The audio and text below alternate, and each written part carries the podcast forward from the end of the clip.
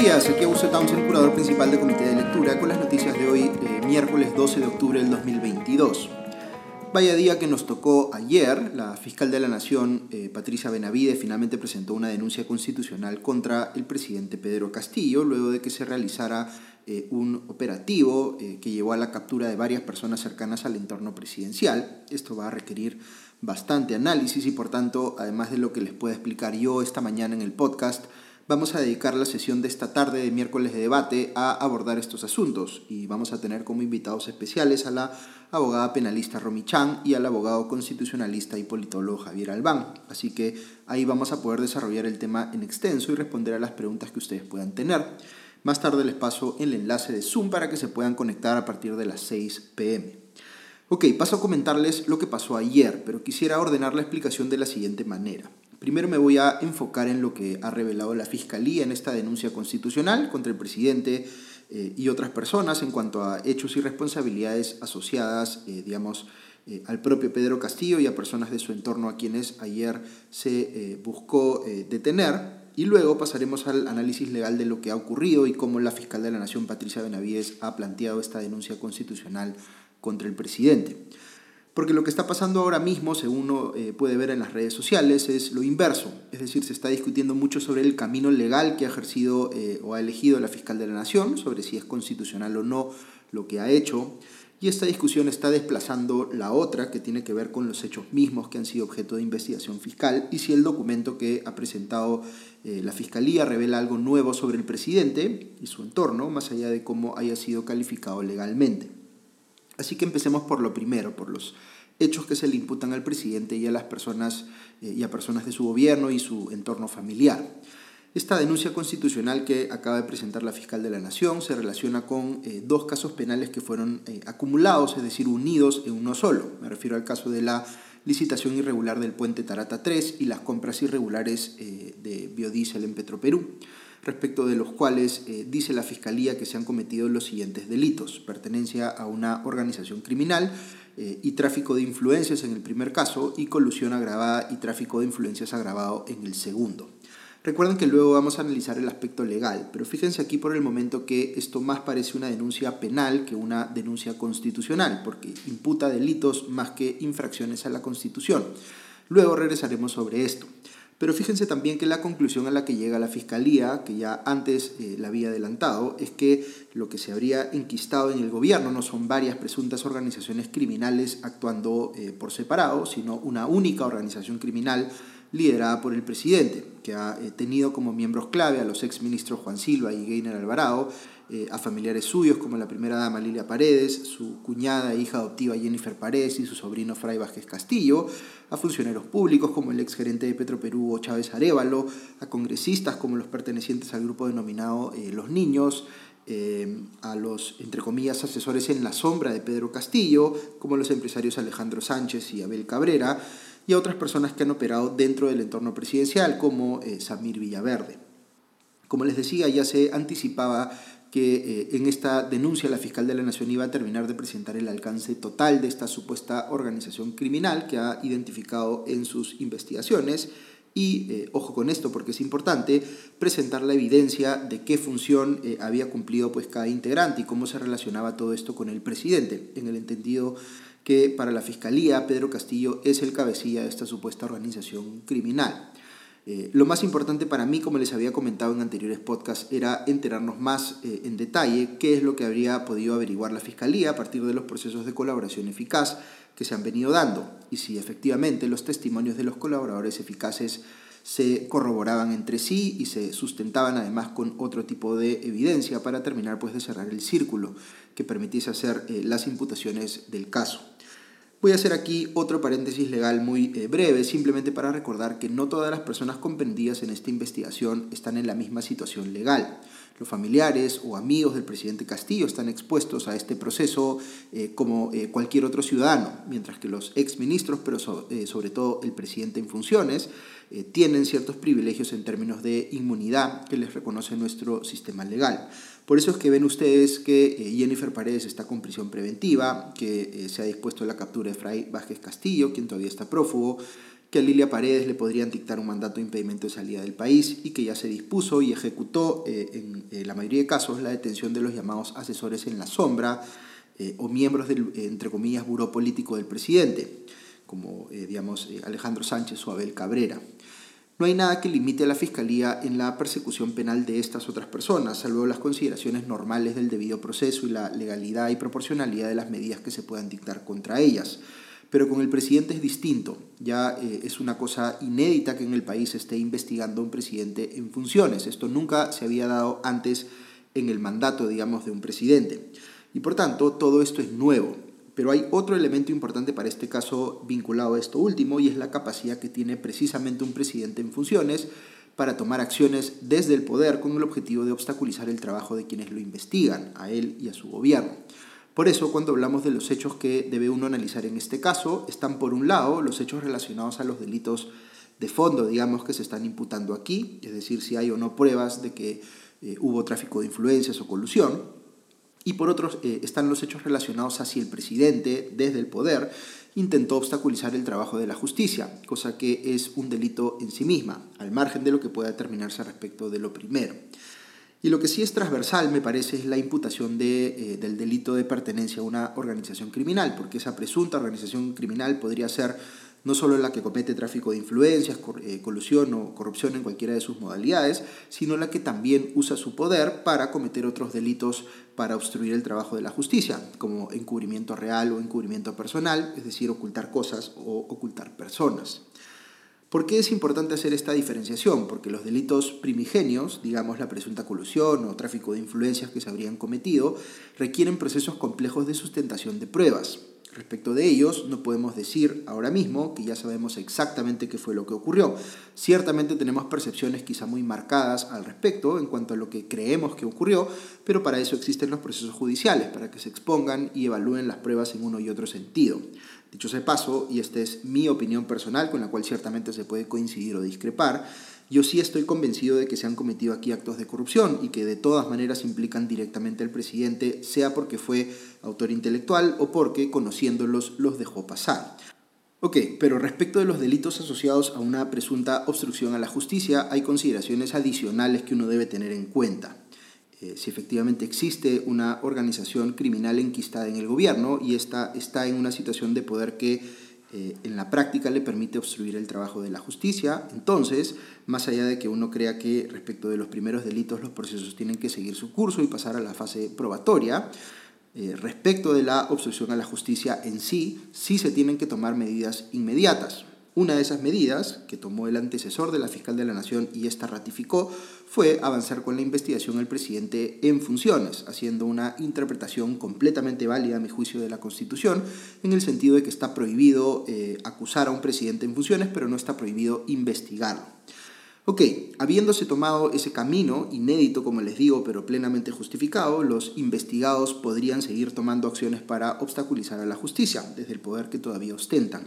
Y efectivamente eso es lo que han hecho, despidiendo eh, irregularmente al Procurador General de la República, Daniel Soria, que había eh, anunciado que iba a eh, investigar al presidente y que ahora el Poder Judicial acaba de reponer en su cargo, lo cual creo que es muy positivo. Luego, buscando desmantelar a cada paso al equipo especial de la policía instaurado para investigar los casos de corrupción en el poder, o privando de presupuesto a la oficina del coronel Harvey Colchao.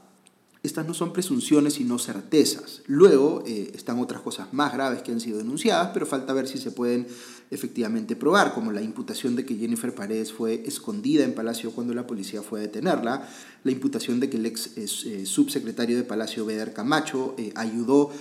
a la fuga de Bruno Pacheco por pedido expreso del presidente Castillo, o que el sobrino del presidente Fray Vázquez Castillo pudo haber fugado usando el avión presidencial.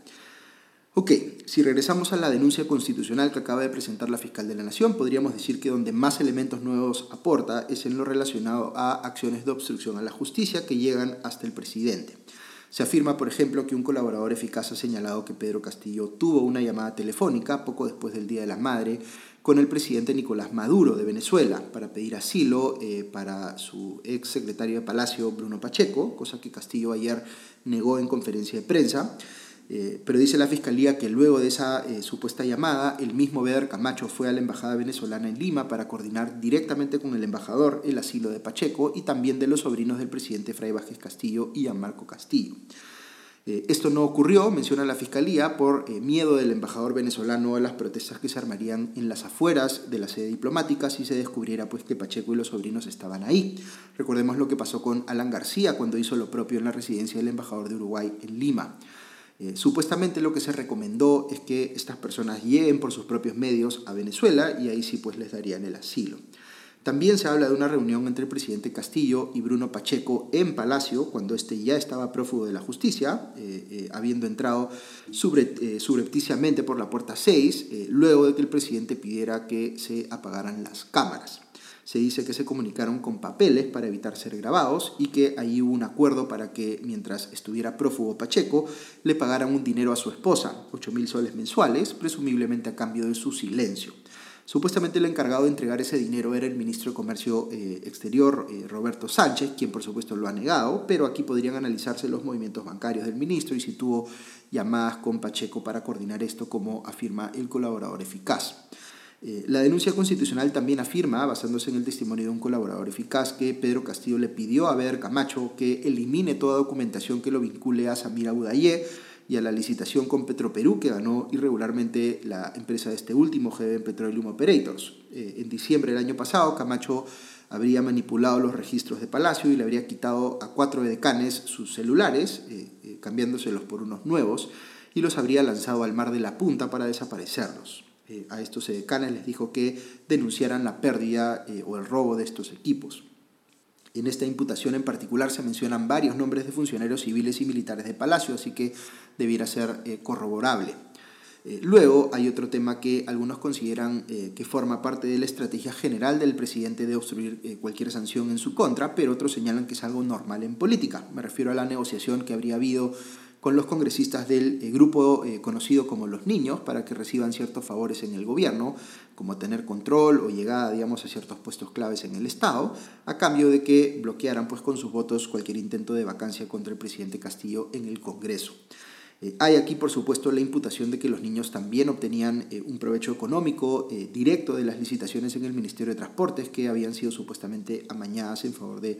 empresas chinas, pero eh, dejando de lado por un instante esta imputación en particular, sí es curioso que ayer en la conferencia de prensa del gobierno el ministro de Trabajo Alejandro Salas haya salido a decir que lo que quiere hacer la Fiscalía aquí es, entre comillas, criminalizar este tipo de negociados entre partidos, donde se intercambia acceso a puestos públicos a cambio de eh, eh, votos, digamos, en determinado sentido en el Congreso. Es decir, Salas está reconociendo que eso efectivamente se dio y que no tiene nada de malo en su opinión. Pero aquí hay eh, diferencias eh, muy claramente, eh, digamos, que uno debe entender entre un acuerdo político de cogobierno, digamos, o que instaura una suerte de coalición de partidos o alianza para darle gobernabilidad a un presidente, cosa que es perfectamente válida, y por otro lado, un acuerdo bajo la mesa pensado en beneficiar a los involucrados y no al país. ¿Cómo se sabe la diferencia entre una cosa y la otra? Pues por la transparencia. Si este eh, eh, efectivamente hubiese sido un acuerdo de cogobierno o algo por el estilo, se habría transparentado, pues no tendría nada de malo. Eh, no podría, digamos, haberse hecho esto en el caso que estamos comentando, además porque, digamos, no es que haya habido un acuerdo institucional entre la bancada de Acción Popular y el gobierno, sino que una facción de esta eh, fue la que tuvo ese acercamiento aparentemente con el gobierno y esto no fue discutido con la bancada o con la dirigencia del partido, sino manejado como algo pues oculto. Entonces, esto se parece más a otros casos vinculados a presidencias anteriores, donde se, entre comillas, compraron votos para que el gobierno tuviese eh, más apoyo en el Congreso. Recordemos que la presidencia de Pedro Pablo Kuczynski, por ejemplo, cayó por un caso de este tipo y varias personas que criticaron duramente ese caso, ahora curiosamente parecen no encontrar nada de malo en la relación entre el gobierno y la facción de los niños. En fin, podríamos seguir profundizando aquí eh, eh, el análisis de los hechos, pero quisiera pasar al análisis legal que les ofrecí, no sin antes precisar que las primeras consecuencias de todo esto que les he revelado o que ha revelado ayer la Fiscalía es que se ha detenido ya con mandato de prisión preliminar por 10 días a cinco de los seis integrantes del llamado gabinete en la sombra de Pedro Castillo, es decir, Abel Cabrera, Salatiel Marrufo, Auner Vázquez, Viberto Castillo y Eder Vitón. El que falta, el sexto, está eh, prófugo, es el eh, eh, dueño de la casa de Girón Zarratea, Alejandro Sánchez. También se han allanado las oficinas en el Congreso y las casas de los integrantes de la facción de los niños, eh, todo esto como parte de una operación eh, fiscal y policial a la que se le ha llamado Valkyria 2 y que es importante decir, se hace precisamente porque tiene autorización judicial. Que un juez haya eh, autorizado esto tratándose de congresistas en funciones muestra pues el nivel de convencimiento que le ha generado la investigación de la Fiscalía. Ahora bien, pasemos al análisis legal, que es en realidad legal y político. Les decía al inicio de este podcast que esta denuncia más parece una denuncia penal que una constitucional. Recordemos que hay un artículo en la Constitución, el 117, que dice que el presidente en funciones solo puede ser acusado durante su mandato por cuatro delitos en particular. Traición a la patria, impedir que se realicen elecciones, disolver inconstitucionalmente el Congreso o impedir el funcionamiento de las eh, autoridades electorales no están ahí incluidos los delitos de corrupción en sus distintas modalidades. Y esto es un problema porque sí deberían estarlo, pero no lo están. ¿Qué hace entonces la fiscal de la Nación? Pues dice en este caso que existe un tratado internacional sobre corrupción, del cual el Perú es firmante, eh, que éste califica como un tratado de derechos humanos y que por tanto el artículo 117 de la Constitución debe ser eh, interpretado a la luz de ese tratado. ¿De dónde viene este argumento? Eh, pues sucede que la propia constitución vigente tiene otro artículo que dice que los derechos fundamentales enumerados en ella se interpretan a la luz de los eh, tratados eh, internacionales sobre derechos humanos y que estos forman conjuntamente lo que los constitucionalistas llaman un bloque de constitucionalidad. En términos prácticos, si la Constitución dice que tenemos derecho a la vida o derecho a la libertad y queremos saber qué exactamente implica cualquiera de esos derechos aplicados, digamos, a situaciones límite, pues podemos ir a los tratados internacionales y ver si en ellos encontramos más pistas sobre cómo interpretar el alcance de esos derechos. Eh, entre los constitucionalistas y los especialistas en derecho internacional hay toda una discusión sobre esto porque podría leerse como que pone a los tratados por encima o al mismo nivel que la Constitución. Pero esa es una discusión para otro día. Lo importante aquí es si ese tratado al que alude la Fiscalía podría válidamente utilizarse para interpretar el artículo 117 de la Constitución de manera distinta a lo que literalmente se entiende eh, al leerlo. Eh, hay un abogado constitucionalista en particular que ha estado sosteniendo que sí, me refiero a Luciano López, pero es una interpretación que yo, aunque respeto mucho a Luciano, considero legalmente insostenible. El artículo 117 es una prohibición que eh, claramente debe interpretarse en sentido restrictivo y literal, como se interpretan en general las prohibiciones en el derecho.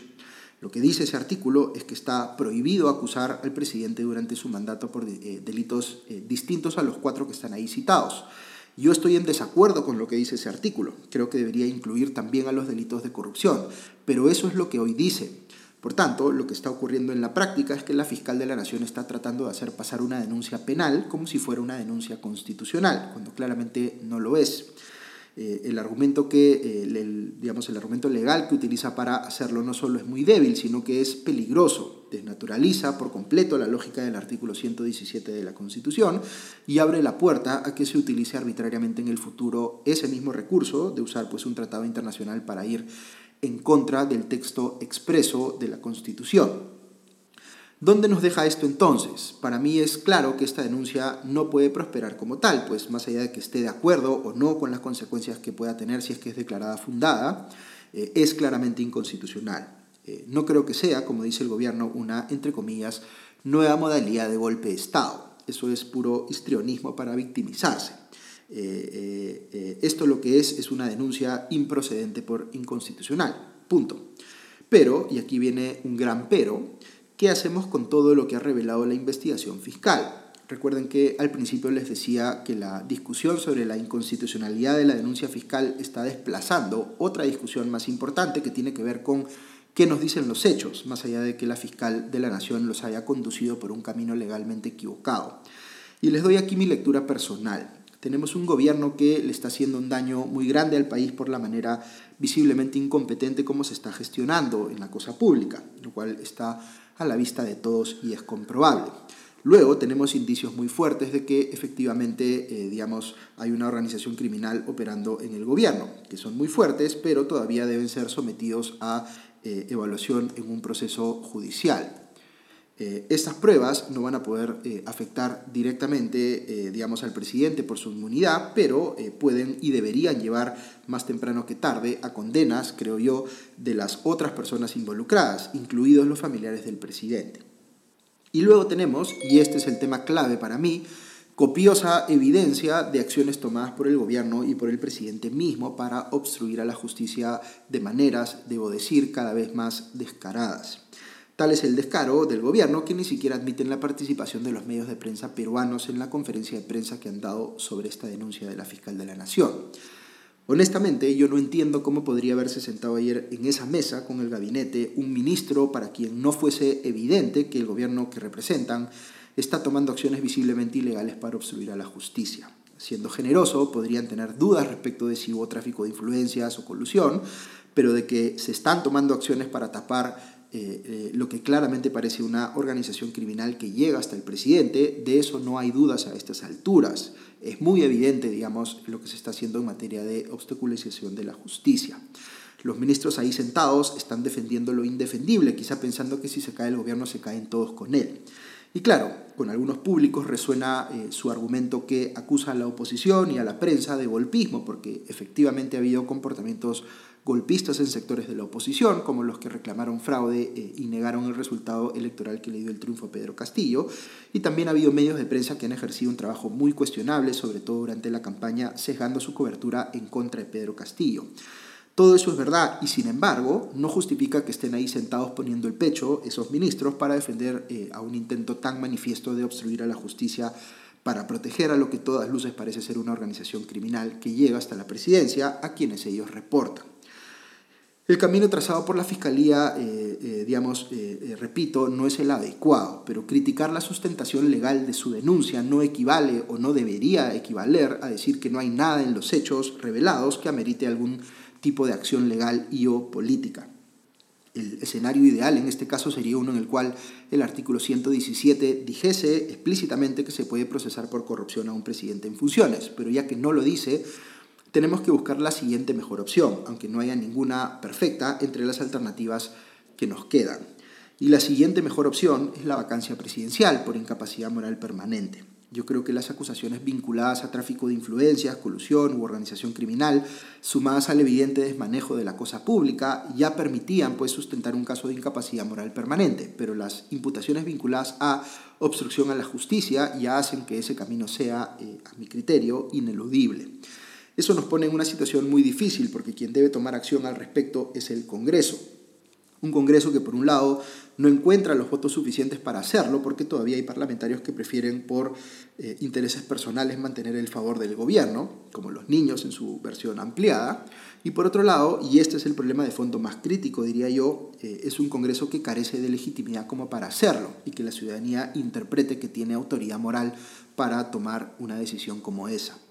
Pero no importa cuán impopular sea el Congreso, que yo, como les he dicho, preferiría que caiga junto con la presidencia y vayamos a un escenario de elecciones eh, generales adelantadas. No importa cuánto desprecie uno al Congreso, si como ciudadanía estamos dispuestos a tolerar acciones como las que se están tomando, eh, sea en este u otro gobierno, pues estamos perdidos. Esto que está pasando no se puede normalizar, no puede uno resignarse a que nos quedemos tres años más con un gobierno que visiblemente está obstruyendo la justicia y que todo hace parecer que es una organización eh, criminal conducida desde la misma presidencia. Y nada de lo que uno pueda decir sobre esto, eh, digamos, eh, va a hacer ciertamente que se vea en mejor luz al Congreso, donde también pululan delincuentes y organizaciones criminales. Pero necesitamos salir de esto, de ambas cosas, y por eso la salida es a mi criterio, una vacancia presidencial con reforma constitucional en paralelo para que el Congreso recorte también su mandato y haya elecciones generales adelantadas.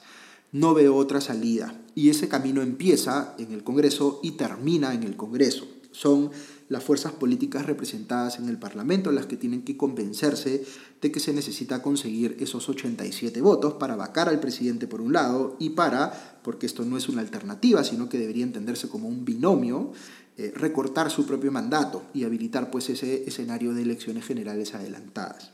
Esto es lo que yo pienso que debe hacerse y por supuesto habrá quienes coincidirán y probablemente eh, muchos que también discreparán. Pero creo que lo que no podemos hacer es seguir flotando como país como si las actuales circunstancias no nos obligaran a entender que esta situación política que estamos viviendo no puede permanecer así y que se necesita una salida que, si bien de todos modos va a ser traumática, tiene que darse por eh, las causas eh, eh, más democráticas que podamos encontrar. Esa salida, como siempre que trato este tema, les reitero, no va a ocurrir de la noche a la mañana. En ninguno de los escenarios que uno podría pensar eh, es algo que se activa, eh, digamos, en cuestión de días. Cualquiera de las soluciones posibles va eh, a tardar